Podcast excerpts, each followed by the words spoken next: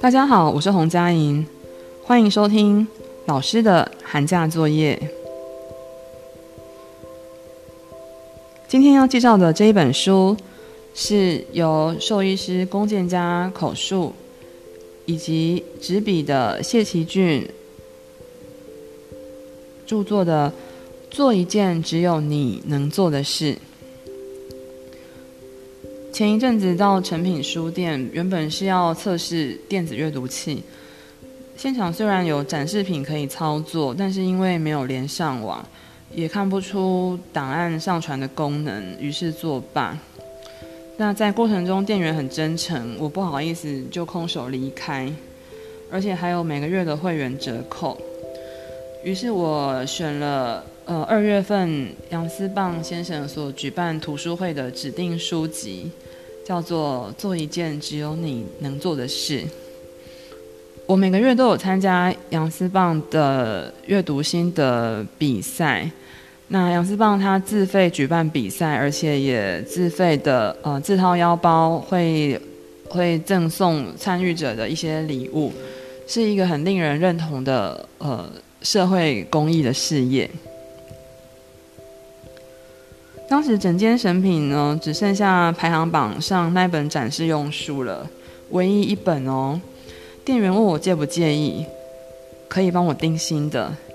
眼看也要月底了，那我那一周因为想要读完这本书，而且还要写下心得，我对店员说就这一本。店员包装的时候还是有一点半信半疑，因为可能真的很少人能够接受展示用书。这本书还有送一张鲜乳方的礼券。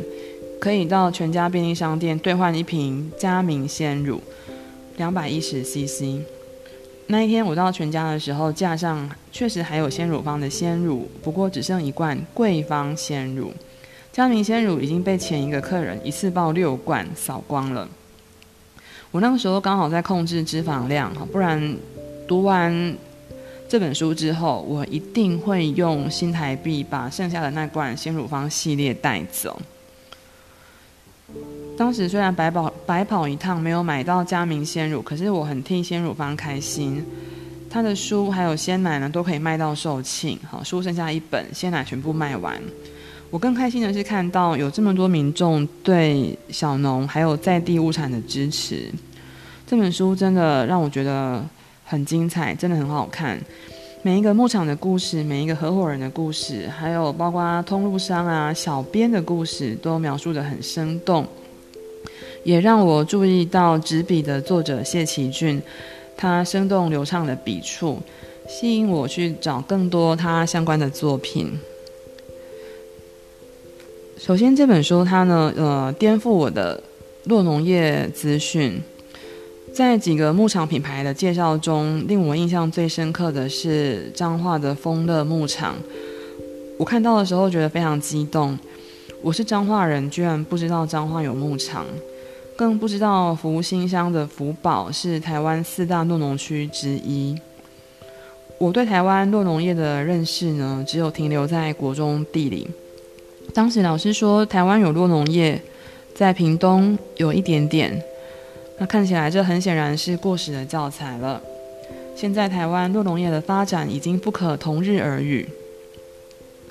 我也在读完这本书之后，立刻就成为。支持台湾农作通路商的铁粉。这本书让我认识两个支持台湾农业的厂商，分别是大院子和全家。我第一次看到大院子是将近二十年前在彰化园林，后来在台北不常见到，所以我现在觉得有点陌生。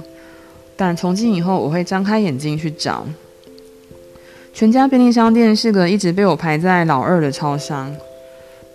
说真的，我总觉得 Seven 的食品比全家还要好吃很多，无论冷食热食。而且这阵子呢，因为 Seven 每晚八点有机器品，那我为了方便结账，还下载 App 好成为忠实的顾客。不过全家离我家距离近很多，而且也多了很多家。然后他买当日。过期产品的时间呢，哈是五点，其实还比较方便。但因为东西实在太难吃，所以迟迟没有说服我加入全家的 app。但读完鲜乳方的故事后，我已经完成全家 app 的下载。好，你看看文字的力量。我读这本书之后，我觉得很感谢龚建家能够做这件事，他让洛农被看见。不然消费者没机会知道不同牧场其实不一样。当鲜乳被大型鲜乳公司混奶后，洛农的辛劳也全部被分摊了。谁比较用心照顾，谁照顾的比较好，完全无法从混奶中喝出来。这些坚持理念的洛农，在这么多年自家牧场被混奶售出、统一价格被收购的情况下，还能不忘初衷。用自己理想的方式照顾乳牛，我觉得很不容易。鲜乳方让用心经营的牧场摆脱齐头式平等，建立个人品牌，让诺农被看见。其实齐头式平等带来的待遇问题，身处公务体系的我也深有感触。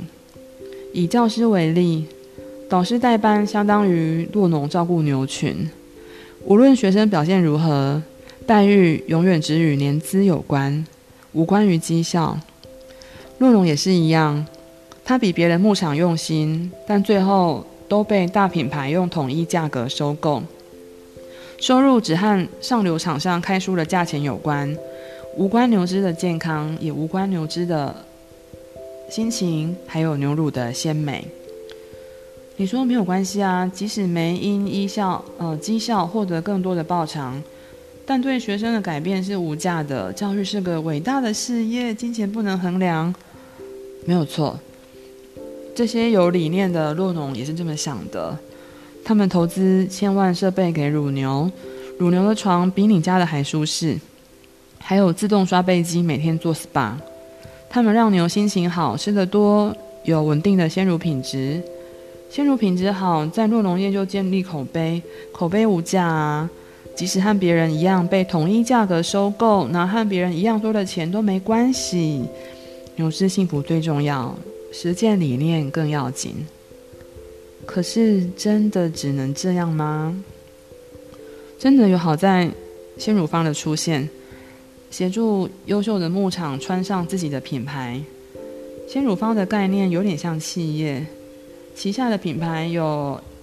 丰乐牌、嘉明牌、幸运儿、桂芳、许信良等等，我仿佛看到书中这些落农自信的神情。谁不想要被看见？无论你几岁，无论你从事什么职业，没有人不想被肯定。在读完《先乳方》之后，我也重新对工作性质有一些体会。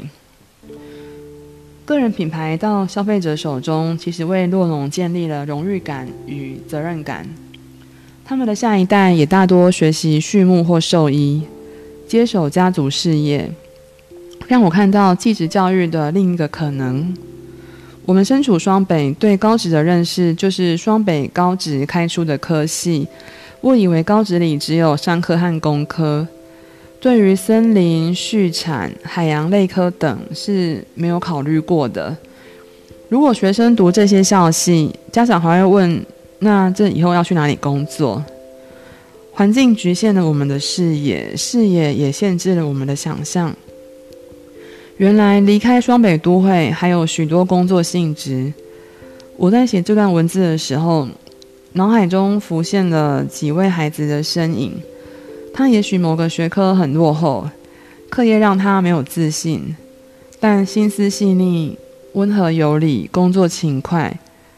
我想象他们除了坐在教室以外，也可以去照顾动物、种植蔬果、培育锦鲤。啊，原来有这么多的机会，这么多的做法。我要赶快告诉他们鲜乳方的故事。每个人都可以找到自己的位置发光，而且这个世界很大，大到能容下每个人的成就。